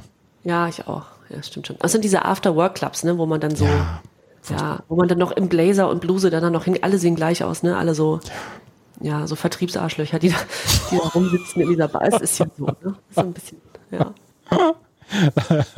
Wir haben mit den letzten beiden Songs, die wir vorstellen, ein bisschen bessere Laune dann gleich.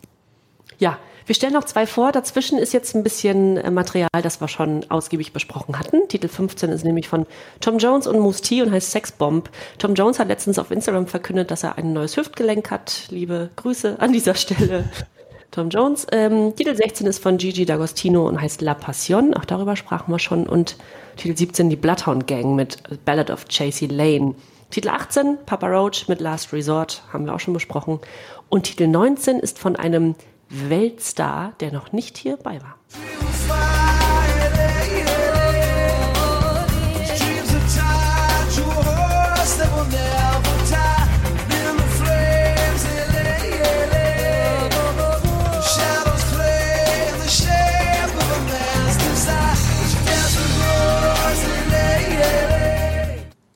Sting hatten wir noch nicht.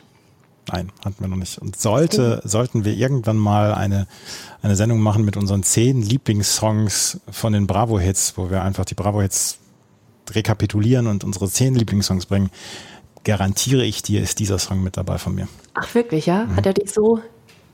Hat er dich so? Komplett, komplett. Ja, ja. Schöner Titel, ja. Den hatte ich irgendwie ganz vergessen. Und, ne, wie das so, also, den hätte ich auch eher den 90ern zugeschrieben, aber tatsächlich 2000er Sting. Überhaupt ein interessanter Künstler, finde ich, Sting. Also je mehr man sich auch mit ihm beschäftigt, was man so über die Jahre gesehen hat und so, ne, das ist schon, ja, und dann sowas hier. Also Sting ist ja als Gordon Matthew Thomas Sumner in Walls End, England geboren. Und Walls End, Walls End ist ein Stadtteil von Newcastle am Fluss Tyne und ist ein, ja, vor allem für seine Werften bekannter Stadtteil. Und wer mal in Newcastle war, weiß, dass der keine einfache Kindheit gehabt haben muss. Das ist, ja, es, man geht vor allem in den Pub. Und ähm, es gibt eine schöne, oft zitierte Aussage von Sting, dass er als Kind die Queen Mother, die Queen Mom, die Mutter der Queen gesehen hätte, als sie diesen Arbeiterstadtteil besuchte, in dem er lebte und von einem Rolls-Royce aus den Mon Menschen zuwinkte. Und es gab ihm offenbar den Anreiz, ein glamouröseres Leben anstreben zu wollen. Das finde ich sehr gut. Die Queen Mom. Mich hat die Queen Mom immer nur ermuntert, Gin zu trinken, mehr Gin zu trinken. Ja, wird mal 95 Jahre alt mit. Richtig, ja. Sting. Naja, und der Rest ist so ein bisschen Geschichte. Er gründete Ende der 70er mit zwei Musikerkollegen die Band Police. 1985 folgt sein erstes Soloalbum und danach folgten 14 weitere. Jedes dieser 15 Studioalben bis heute, das letzte erschien vergangenes Jahr, landete in den internationalen Charts und verkaufte sich millionenfach. Desert Rose erschien auf dem Album Brand New Day, das Sting 1999 veröffentlicht hatte. Es war sein sechstes Studioalbum mittlerweile und diesen Titel nimmt er zusammen mit dem algerischen Sänger ja, Rep Mami. Ja, hätte ich auch gesagt. So. Mhm. Ja, Rep Mami, ja. Eine völlig neue Herangehensweise für Sting und ihm wurde auch von Musikkritikern vorgeworfen, Weltmusik stünde ihm nicht, es sei zu exotisch, aber nee, genau das macht diesen Titel so toll und auch gerade weil der Sänger Cheb Mami in algerischem Arabisch singt, äh, ist, das, ist diese Verschmelzung so, so hochinteressant. Ich finde das, das ist ein unglaublich schöner Titel auch. Ja. Äh, war das damals auch äh, Khaled mit Aisha? War das auch zur gleichen Zeit? Ich muss jetzt mal gerade nachgucken, ob das Stimmt, eine ähnliche. Ähm, Zeit war. Naja, es war 97. Aber ähm, damals Ja. war World Music ja durchaus mit Yus und Dur dann auch noch Mitte der 90er und Ende der 90er. Und dann das Ja. hier, ich fand, das passte. Ja, Rednecks. ja. Musst du wieder alles kaputt machen. Ja. ja, ja, ja. Ähm, ist Wahnsinn. Also von, genau, es war so ein bisschen die Zeit, na klar, und es, es wurde rumprobiert. Aber da ja jetzt quasi, also Rap Mami ja auch Weltmusiker, beziehungsweise im arabischsprachigen Raum ja auch, also wirklich sehr, sehr bekannt, dass sich da so zwei Welten trafen, die erstmal nichts miteinander zu tun hatten, also auch sich auch noch nie begegneten musikalisch, äh, war das so, so interessant und es passte total zu Sting. Es passt auch zu Stings Stimme, zum, zu allem, was er irgendwie ausstrahlt. Finde, finde das sehr, sehr stimmig. Und das war ein Riesenerfolg. Es war ein groß, großer, großer Erfolg. Ähm, Platz eins zum Beispiel in den griechischen Charts und in den portugiesischen Charts. Griechische Charts haben wir übrigens auch nicht oft bei. Nee, haben wir noch nicht aufgehört. Nee, Platz eins in Portugal, genau, Platz zwei in Kanada, Deutschland auf Platz sieben, in Ungarn auf Platz sieben, Platz vier in Italien, Platz drei in der Schweiz und so weiter. Und dann in diversen US-Charts. Also da sieht man dann auch mal, wenn man so Auflistungen sieht, wie viele US-Charts es gibt. Ne? Also die, die, die einzelnen Billboard-Charts, die Dance Club-Songs, die Billboard 100, die Adult, also die Adult Top 40, die Adult Contemporary, die Adult Alternative Songs und so weiter. Und da war der also überall auch in den Top 20 vertreten mit. Das ist, ja, ein veritabler Erfolg gewesen. Ich möchte noch einmal gerade zum Besten geben, das ist einer meiner absoluten Lieblingssongs von Sting. Mein absoluter Lieblingssong, das ist so ein bisschen mehr so der intellektuellen Tipp, den ich habe. Ein absoluter Lieblingssong von Sting ist Seven Days. Könnt ihr euch mal anhören, wenn ihr mit diesem Ja. Podcast durch seid. Ja. Sehr, sehr schön. Intellektuellen Tipp. Ja, ja, ja, ja, weil alle sagen hier Fields of Gold oder hier die Sachen aus den 80er Jahren mit Russians oder, oder äh, Englishman in New York oder so, aber nein, Ja. Aus dem Jahr 93, Seven Days, mein absoluter Lieblingssong von Sting. Ne? Damit, damit muss, muss ich mich so ein bisschen abheben von der Masse. Ja, unbedingt. Ich finde aber auch schön, dass wir, dass wir hier so Brooklyn Bounce bei haben, aber auch Sting. Ne? Eine gute Mischung wieder. Und du schließt ab, oder? Die CD2. Ich schließe ab mit einem Song, zu dem ich noch eine schöne Geschichte habe.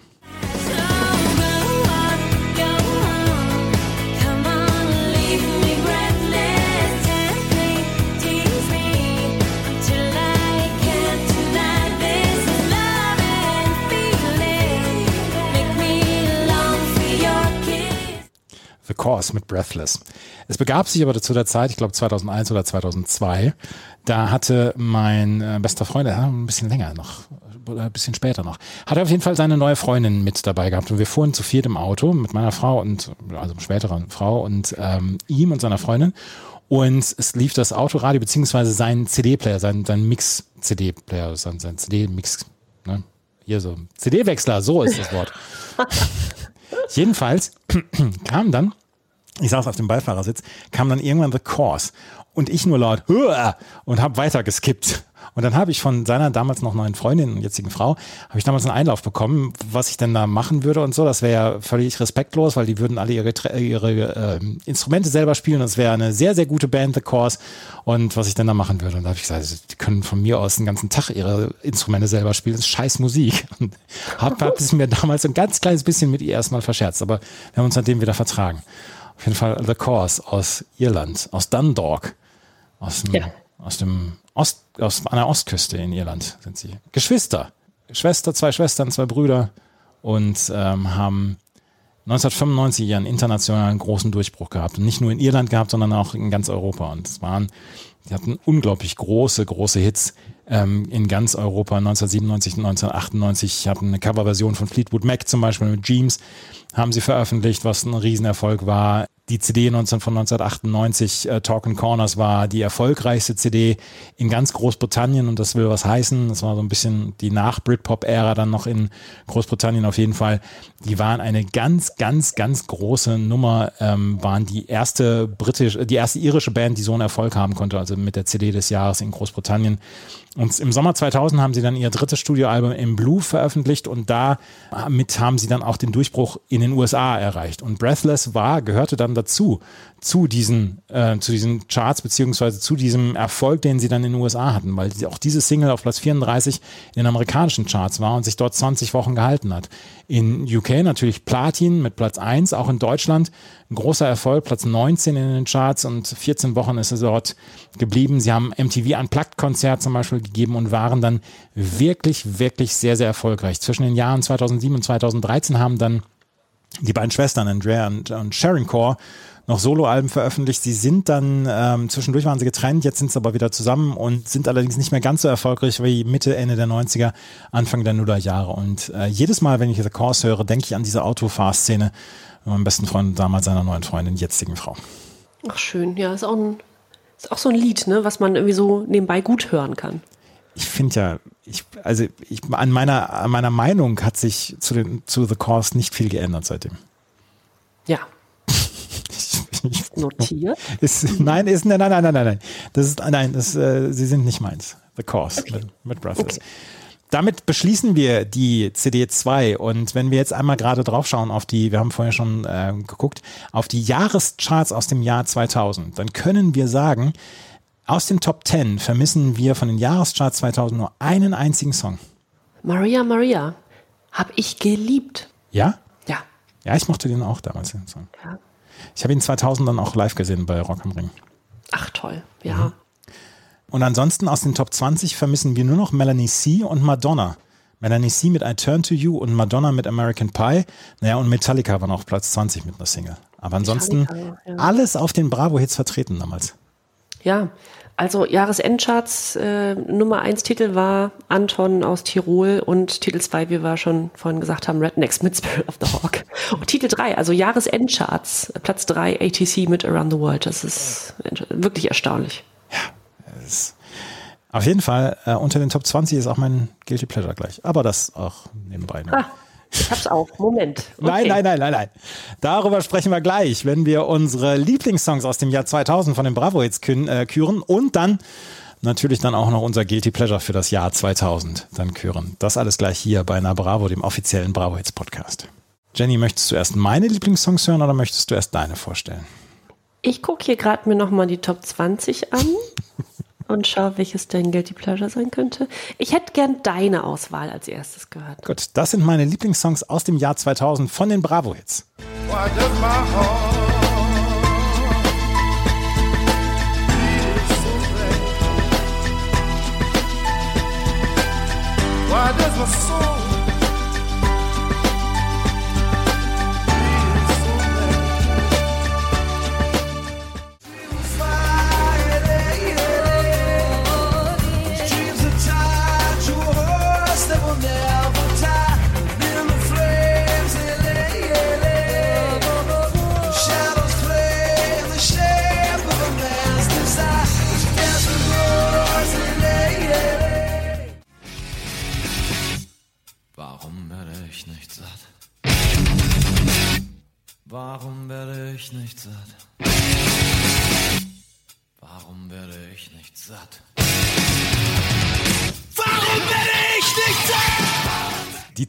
Hosen, warum werde ich nicht satt? Ich habe beim letzten Mal schon darüber gesprochen, wie cool ich diesen Song finde und dass das einer meiner Lieblingssongs von den Toten Hosen ist. Und jetzt kann ich ihn auch endlich mal anspielen, weil er war damals nicht bei meinen gut gealterten Songs dabei.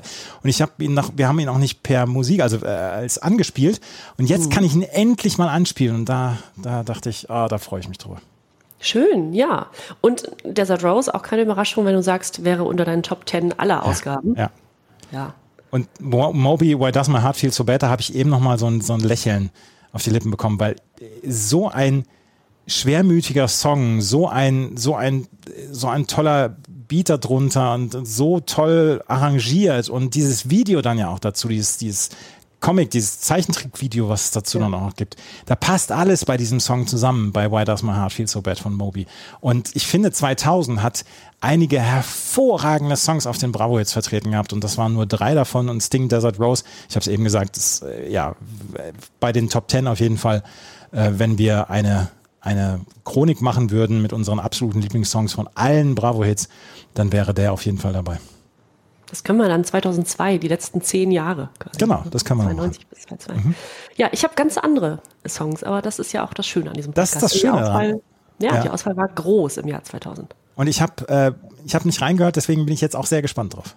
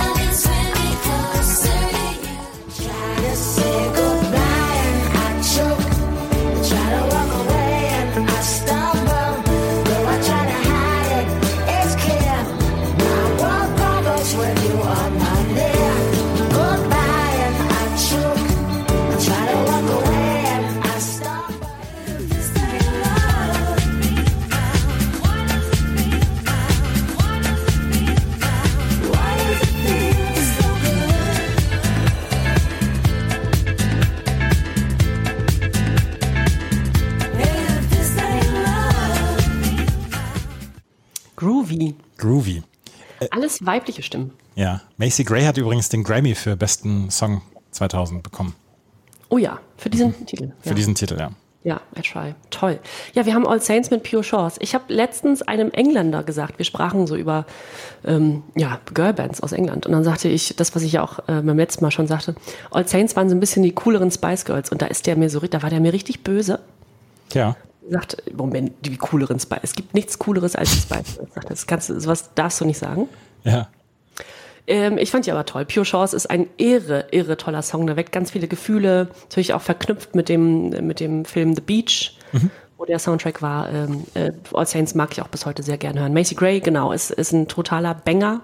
Und ähm, ja, Spiller und Sophia Alice Baxter. Ähm, ich fand, äh, ja, die Kombination fand ich super. Ihre Stimme, dann dieser groovige Song Groove Jet ist einfach ein, ein sehr, sehr gutes Lied. Macy Gray, I Tried, da habe ich, da habe ich gelächelt auch wieder, äh, weil ich gedacht habe, Mensch, der wäre, wenn wir vier Songs genommen hätten, wäre dieser Song mit drauf gewesen, Macy Gray, I Try, weil wir damals so drüber geschwärmt haben, dann auch beide über diesen Song. Und weil wir den beide ganz toll fanden. Und ich habe es dann, wie gesagt, nochmal nachgelesen, als ich mich auf dieses Jahr 2000 vorbereitet habe, dass der dann ähm, den Titel, den Grammy für den besten Song, für den besten Pop-Song damals bekommen hat. Und das war ist absolut gegönnt. Und wie gesagt, der ist auch keine Sekunde gealtert. Überhaupt nicht. Auch Wahnsinnsstimme und ähm, ja, richtig gut. Es ist, ein, es ist eine Feierstunde für die Bravo-Hits des, des Jahres 2000. Das, äh, deswegen ähm, sprechen wir jetzt auch nicht über schlecht gealterte Songs. Gibt es genug von, haben wir drüber gesprochen, aber dieser, diese Bravo-Hits oder diese Ausgabe ist dafür da, um das Jahr 2000 zu feiern. Das war alles noch relativ leicht für uns alle und deswegen äh, wollen wir hier nur gute Vibes mit reinbringen. Und bei den Guilty Pleasure von dir bin ich so gespannt, weil ich glaube nämlich, dass wir das Guilty Pleasure beim letzten Mal schon gehört haben von dir. Das wäre nämlich Delirium in Silence, weil ich damals schon gedacht habe, Alter, cooler Song eigentlich. Und du das da als Guilty Pleasure hattest und ich das geraten hatte. Ich glaube, dass das hast du wieder übernommen. Da hören wir jetzt einmal gerade rein.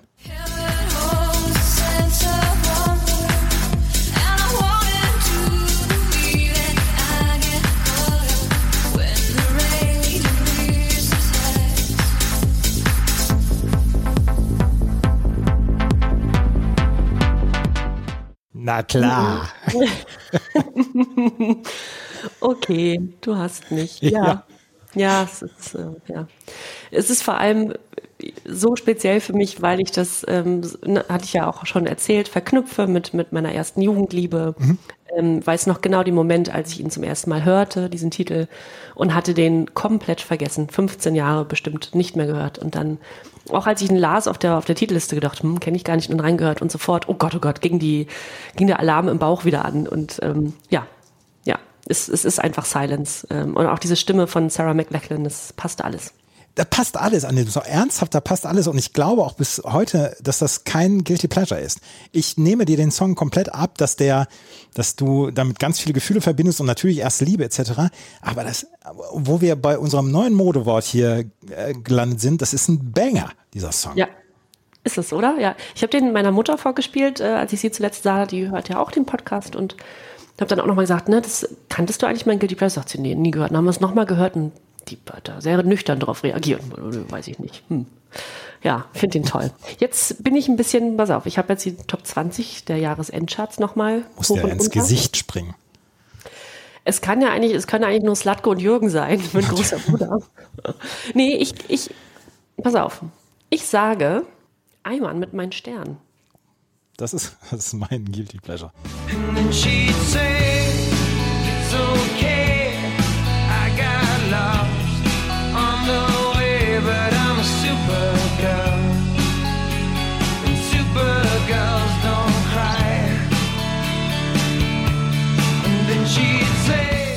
Kriegt mich immer noch dieses.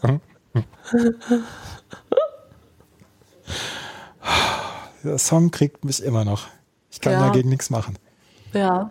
Und ich bin, ich bin wieder zurück im Aladdin in Bremen bei diesem Raymond-Konzert und die 1,65 Meter großen Mädels hinter mir beschweren sich darüber, dass hier der große Dicke da mit reingekommen ist in, diesen, in die ersten Reihen und dass er meint, da stehen bleiben zu wollen.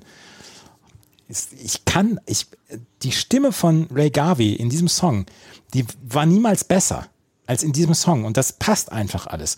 Und da sind, da sind 70.000 Rock am Ring BesucherInnen komplett zerschmolzen, als er diesen Song auf der Bühne damals vorgeführt hat. Ja. Und alle waren sie Supergirls. Auch die großen, größten Metaller waren an dem Tag Supergirl. Ja, Andreas auch. Auch Andreas war ein Supergirl. Ja. Ist doch schön. Ja, es ist mein Guilty Pleasure des Jahres 2000, ist Supergirl von Raymond. So, und ich stehe dazu. Und ich habe ich hab sehr viele positive Kommentare übrigens dazu bekommen, dass es auch von anderen das Guilty Pleasure war. Ach, siehst du, ja. Ja, aber deiner ist kein Guilty Pleasure, deiner ist ein Banger. Dein Guilty Pleasure. Du? Ja. Ja, ja, ja, absolut, absolut. Das war die letzte reguläre Ausgabe im Jahr 2022 der Bravo Hits. Beim nächsten Mal machen wir wieder wie letztes Jahr ein Weihnachtsspecial, aber dieses Mal nicht so für Special Interest, sondern eine durchaus äh, ja, annehmbarere, oder? Wollen wir Ja, schon verraten oder verraten wir noch nichts? Wir können ja ein, zwei Titel verraten. Wir hatten ja schon die Dance Christmas einmal, die war speziell. Und dann hatten wir eine der Hot and Holy Ausgaben. Und jetzt haben wir wieder eine Hot and Holy, oder? Ja, aber da sind dann Andrew Donalds dabei und Blümchen und Luna und die Backstreet Boys und echt. Also da haben wir, haben wir eine ganze Menge an, an äh, tollen Künstlern dabei, die dann, die dann für uns performen werden auf der Bravo Christmas. Und das werden wir kurz vor Weihnachten dann veröffentlichen. Alle 14 Tage neu mittwochs kommt nämlich eine neue Folge von Na Bravo. Und äh, ja, da freue ich mich jetzt schon drauf. Letztes Jahr diese Dance Christmas, die war wirklich sehr speziell. Ja, war schön. Aber es hat Spaß gemacht. Und es war ja auch ein Podcast, ähm, äh, wo, wir uns, wo wir uns auch mal gegenüber saßen. ne? Ja, und das möchte ich auch gerne mal wieder haben. Ja, das machen wir wieder. Das war's mit der neuen Ausgabe von Na Bravo, dem offiziellen Bravo Hits Podcast. Wir hoffen, das hat euch gefallen. Uns hat es heute großen Spaß gemacht. Wenn euch das gefallen hat, dann freuen wir uns über Bewertungen und Rezensionen bei iTunes und bei Spotify. Folgt uns bei Instagram. Hier kommt Bravo. Wir haben den Account heute häufig genug ähm, erwähnt. Also folgt uns bitte. Und dann wünschen wir euch äh, schöne Weihnachtstage und Weihnachtsvor, also Vorwochen. Und dann hören wir uns in 14 Tagen wieder. Vielen Dank fürs Zuhören. Bis zum nächsten Mal. Tschüss. Tschüss. 1992. Ein Mythos wird geboren.